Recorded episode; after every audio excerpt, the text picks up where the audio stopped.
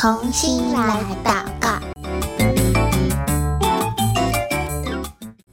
Hello，各位亲爱的大朋友、小朋友，大家好，欢迎来到同心来祷告。我是贝壳姐姐。好快，我们已经来到了二零二四年的第一季喽。所以呢，今天我们的同心来祷告的内容会是新的一期宣教日影。如果你手边有收到新的宣教日影的话，你可以发现这一次的封面跟过去的其实都长得不太一样，对不对？看起来呢是呃一片好像是大大的冰块飘在海上的感觉，而且整个画面感觉也是比较暗一点的，对不对？这一次的同心来祷告，我们要为什么事情来祷告呢？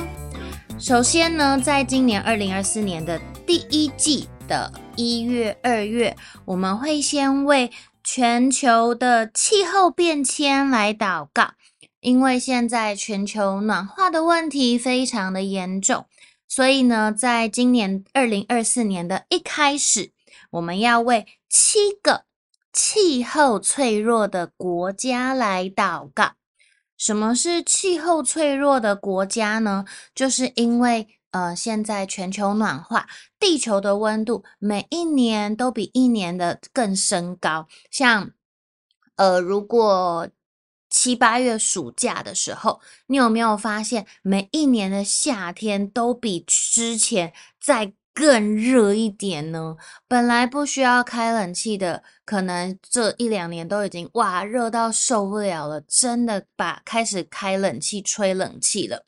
这是因为是呃地球的温度一年比一年增高，从呃人类开始从业从事工业化开始，地球的温度就开始慢慢升高哦。所以呢，现在整个地球的温度已经比呃一八五零到一九零零年，就是开始工业化之前的温度高出了很多了。那地球的温度升高会造成什么样的后果吗？如果很热，我们不是就吹冷气就好了吗？很严重吗？诶，你想想看哦。在天气很热的时候，我们会开冷气，让自己感觉比较凉。可是，其实有让是这个地球的温度下降吗？其实是没有的哦。地球如果升温一点五度，会发生什么事情呢？嗯，就好像你知不知道，人体我们身体的温度正常的话，你的体温应该要是几度呢？应该要低于摄氏三十七点五度，对不对？如果呢，你超过三十七点五度的时候，就是发烧了，发烧就生病，对不对？像之前 COVID 的时候，大家都要量体温，哇，如果你超过呃三十七点五，你就没有办法。比如说不能登机，不能搭飞机，或者是不能进入公众场所，或者是不能去学校上课等等。因为呢，人体升温、体温升高，就是一个我们身体发炎生病的现象。同样的，地球也是啊，地球也是有一个安全的，诶，地球的体温。所以，当地球的体温越来越升高的时候，就代表我们的地球生病了，对不对？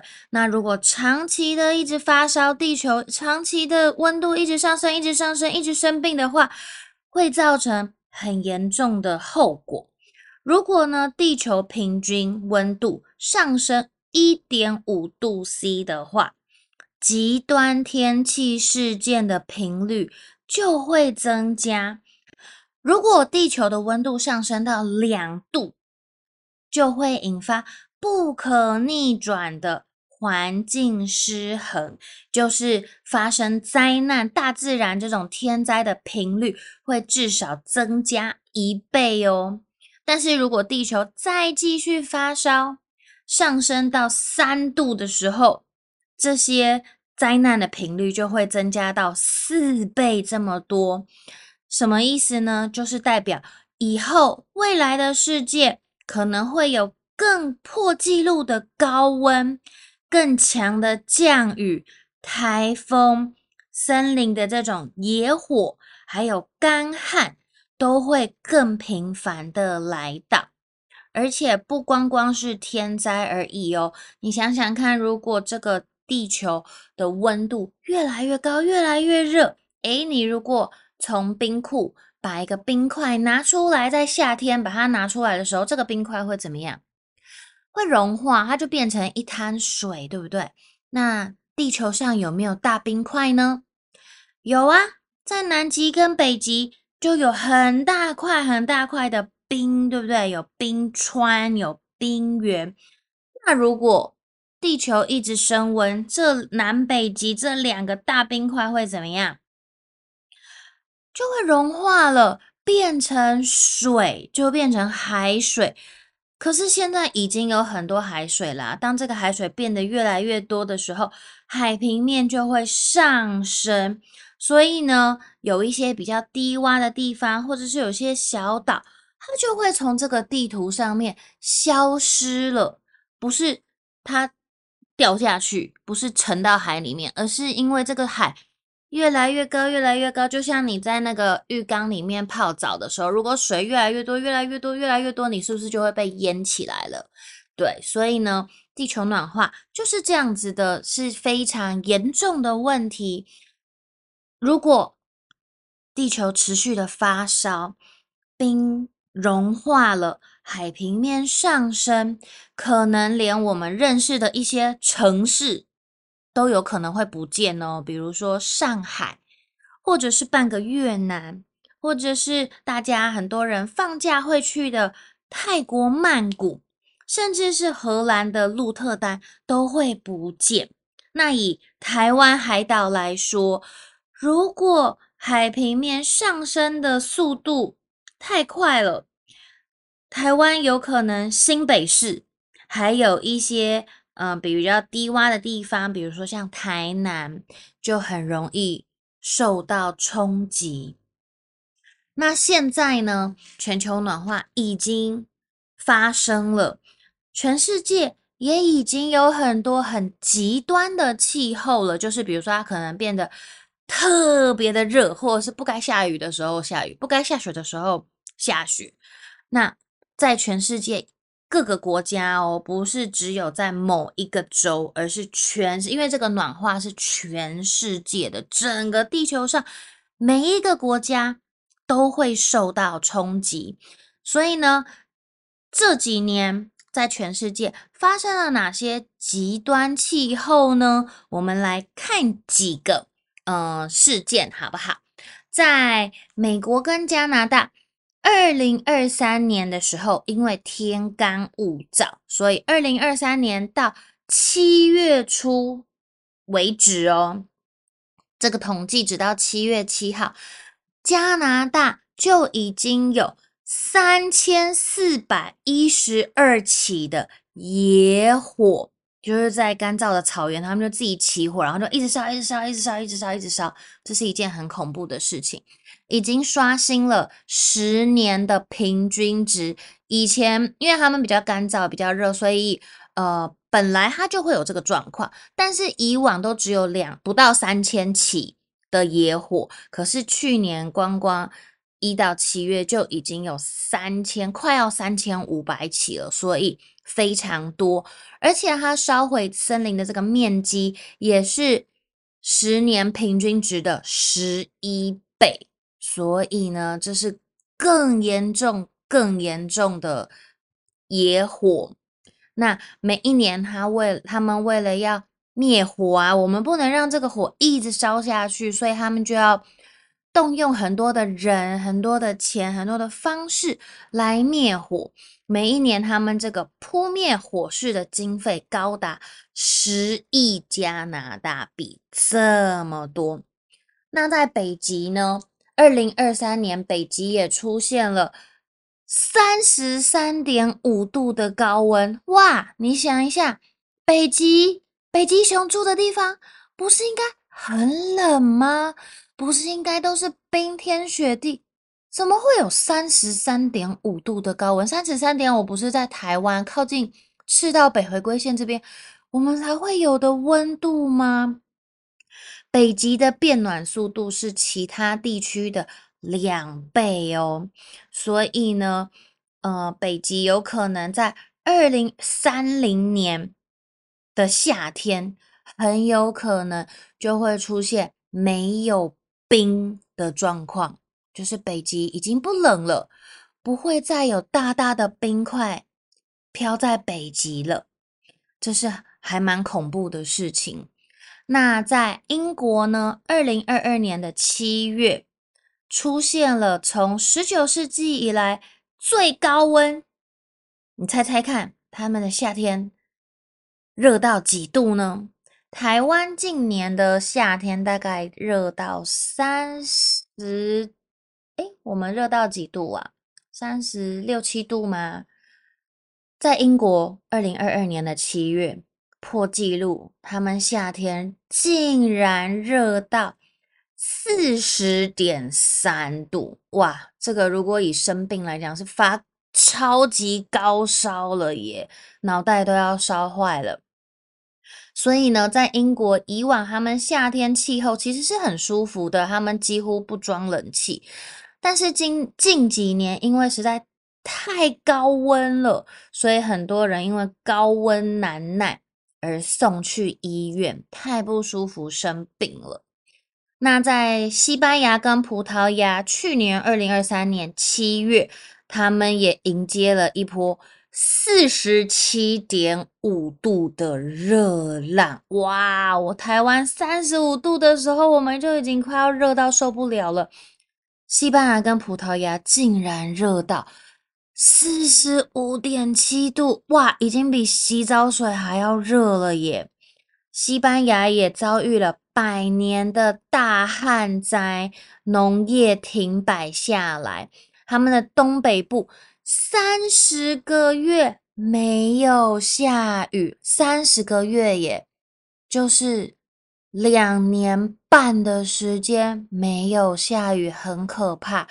所以将近百分之七十五的土地都进入荒漠化，就是变成像呃沙漠一样。那刚刚我们说北极开始冰慢慢的融化，对不对？那南极呢？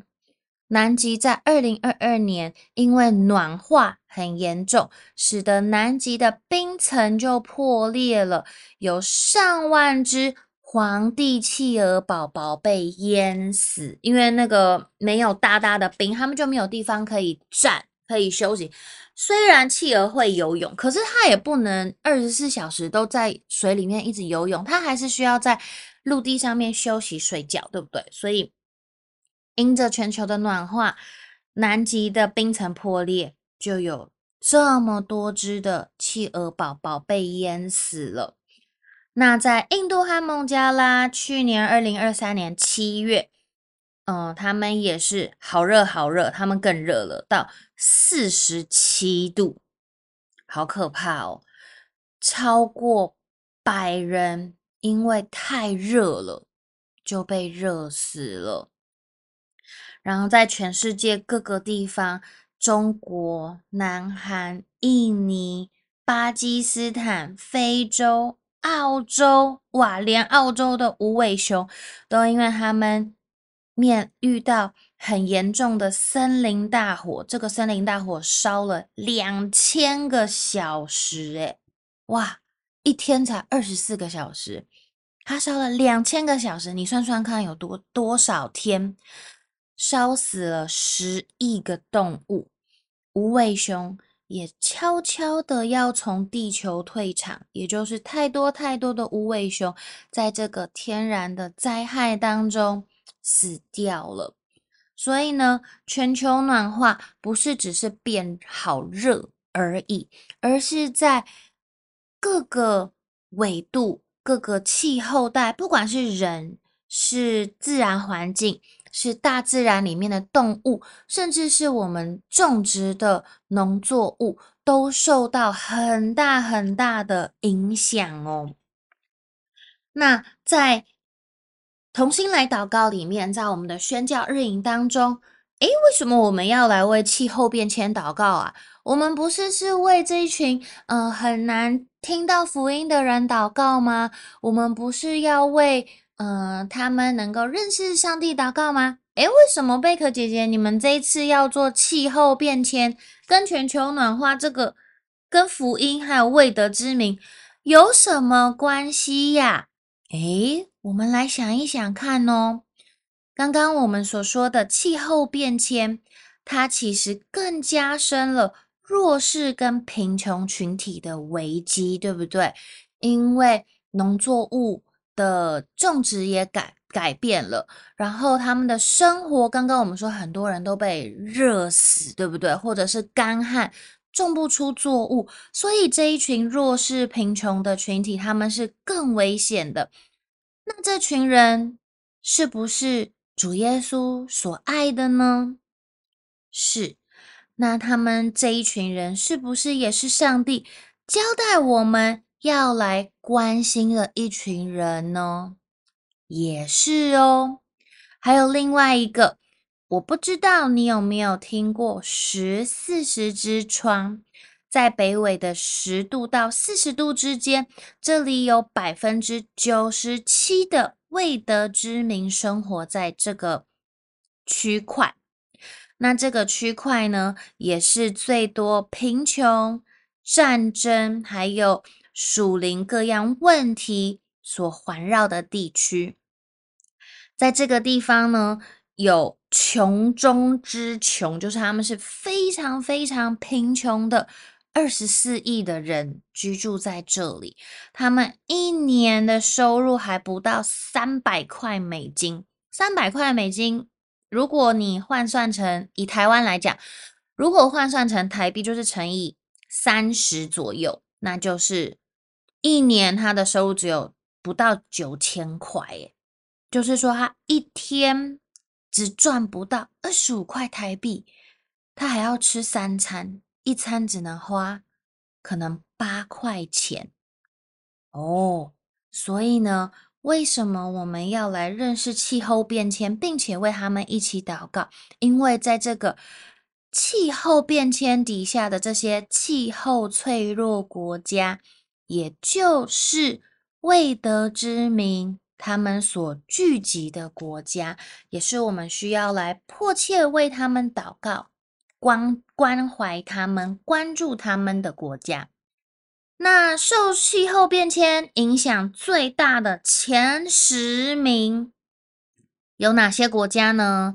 嗯，不知道你认不认识，但是我念给你听。我从第一名开始，好不好？第一名是波多黎各，第二名缅甸，第三名海地，第四名菲律宾，第五名莫桑比克，第六名巴哈马，第七名孟加拉，第八名巴基斯坦。第九名泰国，第十名尼泊尔，这是嗯全世界里面最受到气候影响的国家前十名。所以从今天开始，我们会来为这些气候风险指数最危险的这些国家，我们选了七个国家来为他们祷告。那今天我们就要从。排行第十名的尼泊尔来祷告喽！如果你手边有宣教日营的小朋友，现在可以帮我打开二零二三年的一月三号，我们会稍微讲一点一月一号到三号的内容。那这个尼泊尔呢，是刚刚我所说的气候脆弱国家里面排名第十名的国家。尼泊尔呢，在哪里呢？你有没有听过喜马拉雅山？诶，这个被称为世界屋脊的喜马拉雅山，就是纵横在中国跟尼泊尔之间的这一座山哦。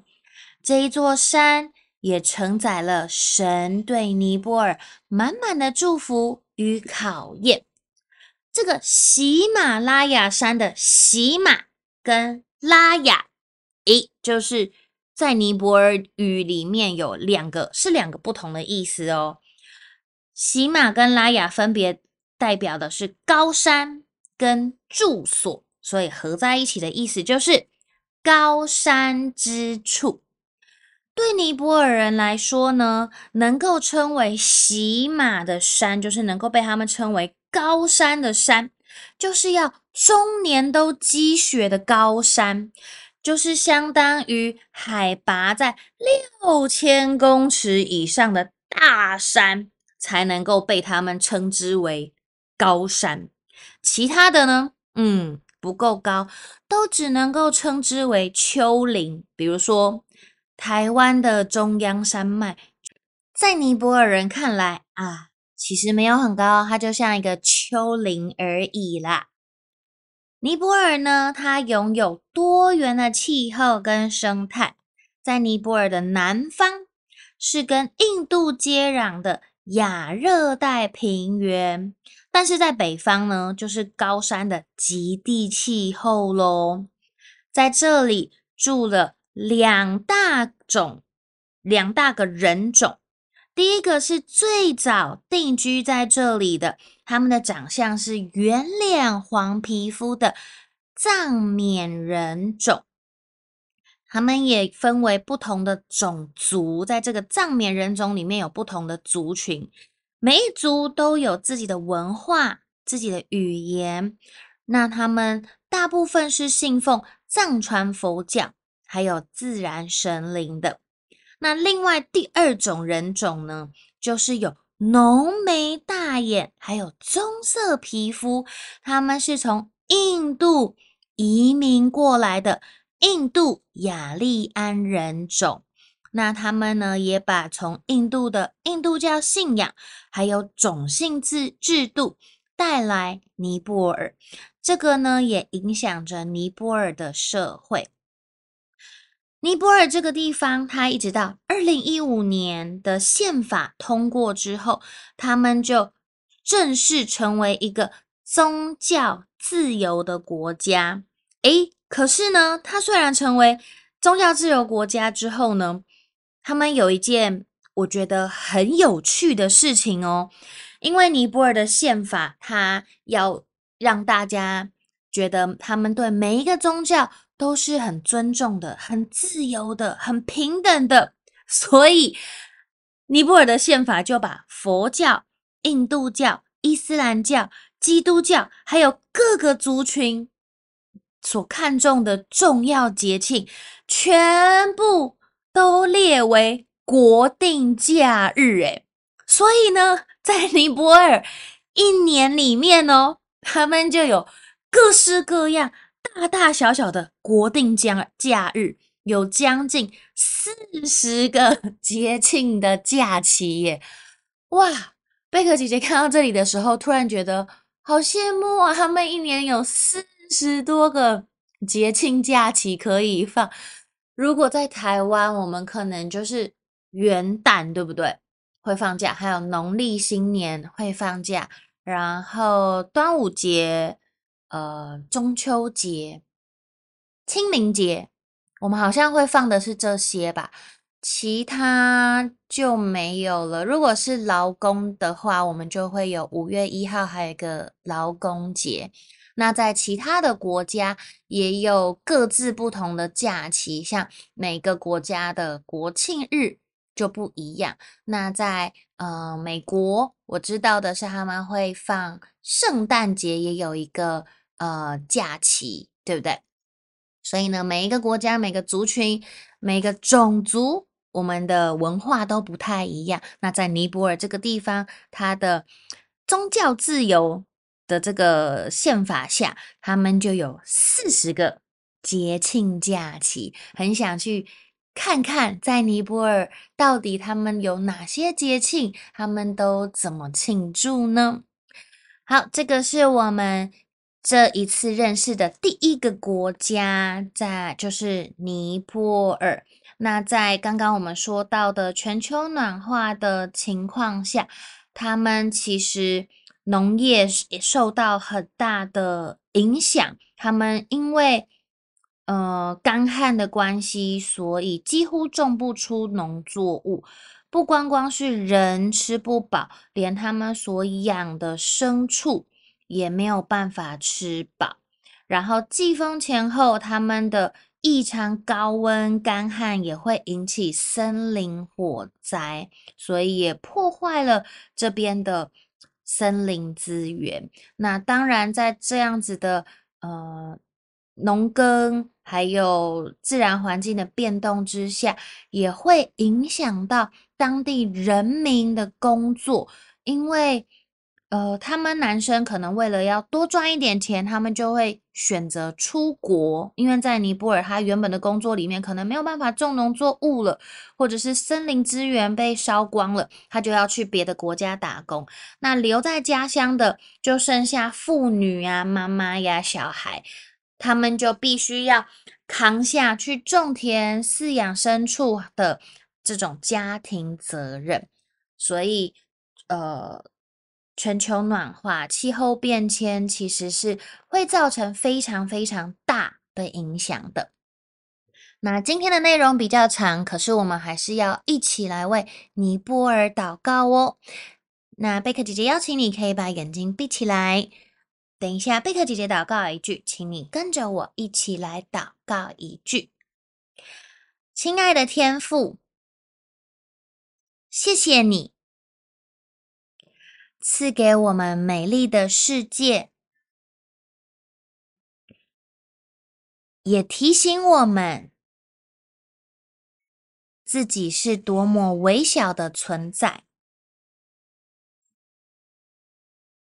但你却顾念我们，垂听我们每一个人的祷告。在尼泊尔这个国家，有许多人不认识你，求你保守尼泊尔人的生活能够安稳，也保守在尼泊尔的宣教团队。能把福音带给尼泊尔人，谢谢主耶稣，听我的祷告，奉主耶稣基督的名求，阿门。如果你手边有宣教日影的话，你可以翻开一月一号的内容，它上面有一个表格，那就会告诉你在尼泊尔的一月到十二月，他们分别是什么样的季节，是什么样的气候。我们也可以看一看跟我们所居住的国家有什么不一样哦。今天的同心来祷告。到这边先告一个段落了。虽然今天内容有一点点的长，但是贝壳姐姐希望透过今天的内容，我们也可以开始对现在的气候变迁、全球暖化开始有一点点的认识。也求主赐给我们智慧，知道怎么样成为一个聪明的管家，来管理跟治理上帝所交付给我们的这一个产业。那今天的同心来祷告到这边先告一个段落喽，我们下一集再见，拜拜。